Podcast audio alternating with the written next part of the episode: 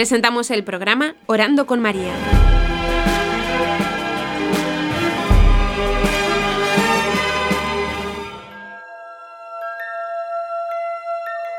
¿Te puedes presentar? Me llamo Álvaro Vega, eh, soy rapero católico conocido como Communion. Eh, hago rap para Jesús.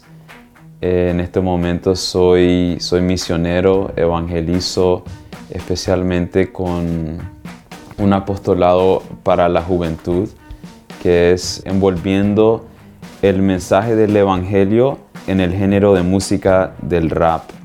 Eso es lo que estoy haciendo ahora mismo. También el Señor me ha llamado a servirlo como, servirle como sacerdote, como religioso. Así que estoy en el proceso de discernir ese llamado. Para ti, ¿quién es la Virgen María? Para mí, la Virgen es, es todo. Ella es la que me ha ayudado tanto en mi vida, me ha traído más cerca al Señor, especialmente a través del rosario.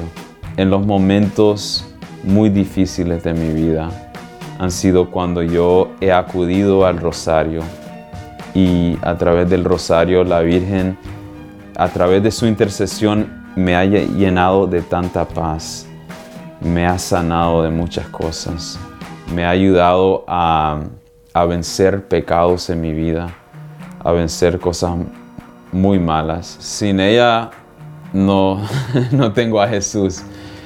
Fue a través de la Virgen que Jesús vino al mundo, pero también en nuestra vida espiritual es a través de la Virgen que Jesús viene a nuestra alma. ¿Has tenido siempre devoción a la Virgen María? Mira, la, devoción a la Virgen no es algo adicional a nuestra fe o algo opcional. Yo por mucho tiempo lo veía de esa forma antes de mi conversión eh, y pienso yo que es porque vivimos en una cultura que es muy influido por el protestantismo. Pero la verdad es que la Virgen e, es, esencial para, para nuestra salvación. Así como dije, Jesús vino al mundo a través de la Virgen, pero ella, eh, Jesús viene a nuestras almas, nos llena de gracia a través de la Virgen. La Virgen María es la que dispensa las gracias, es la mediadora de la gracia. Toda gracia viene de Jesús, pero ¿quién es la persona que nos hace llegar esa gracia que viene de Jesús? Es la Virgen. Um, el rosario es un arma espiritual para el católico que no está rezando el rosario, yo, estoy, yo puedo decir que se está haciendo vulnerable a los ataques del enemigo. Un católico que no reza su rosario es como un soldado que va a la batalla sin armas. ¿Qué le pasa a ese soldado? Lo van a matar inmediatamente. No está, no está armado, no está preparado. Lo mismo con un católico que no ha descubierto el poder del rosario. Cualquier cosa que uno necesita, cualquier favor que uno está buscando, eh, sanación, una conversión en su familia o su propia conversión, reza el rosario, pídeselo a, a la Virgen y ella intercede por nosotros y nos hace llegar esa gracia que necesitamos. Es súper poderoso. ¿Tienes algún misterio favorito? Mi misterio favorito es el misterio doloroso del rosario, porque ahí está envuelto eh, la pasión y la muerte de nuestro Señor, que es una parte esencial del, misterio pascual.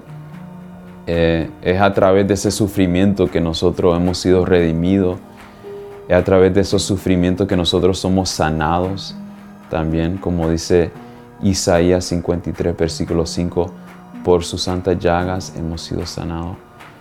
Y, pienso yo que es muy conmovedor el, misterio doloroso, porque es a través de ese sufrimiento de nuestro Señor que nosotros hemos sido salvados.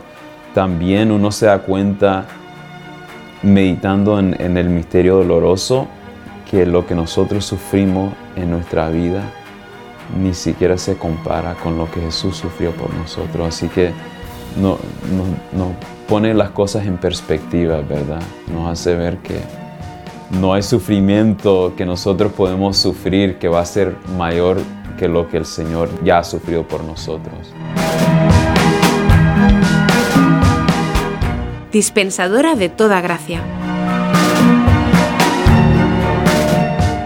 Fue una gran gracia de Dios que en mi familia se comenzó a rezar el rosario cuando yo era pequeño. Tal vez cuando tenía como 10 o 12 años, algo así.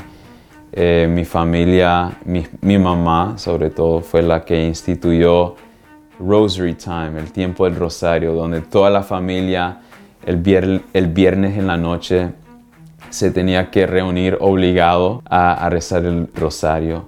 Así que en ese entonces yo como niño yo prefería hacer otras cosas, jugar video games, ¿verdad? O, ver televisión.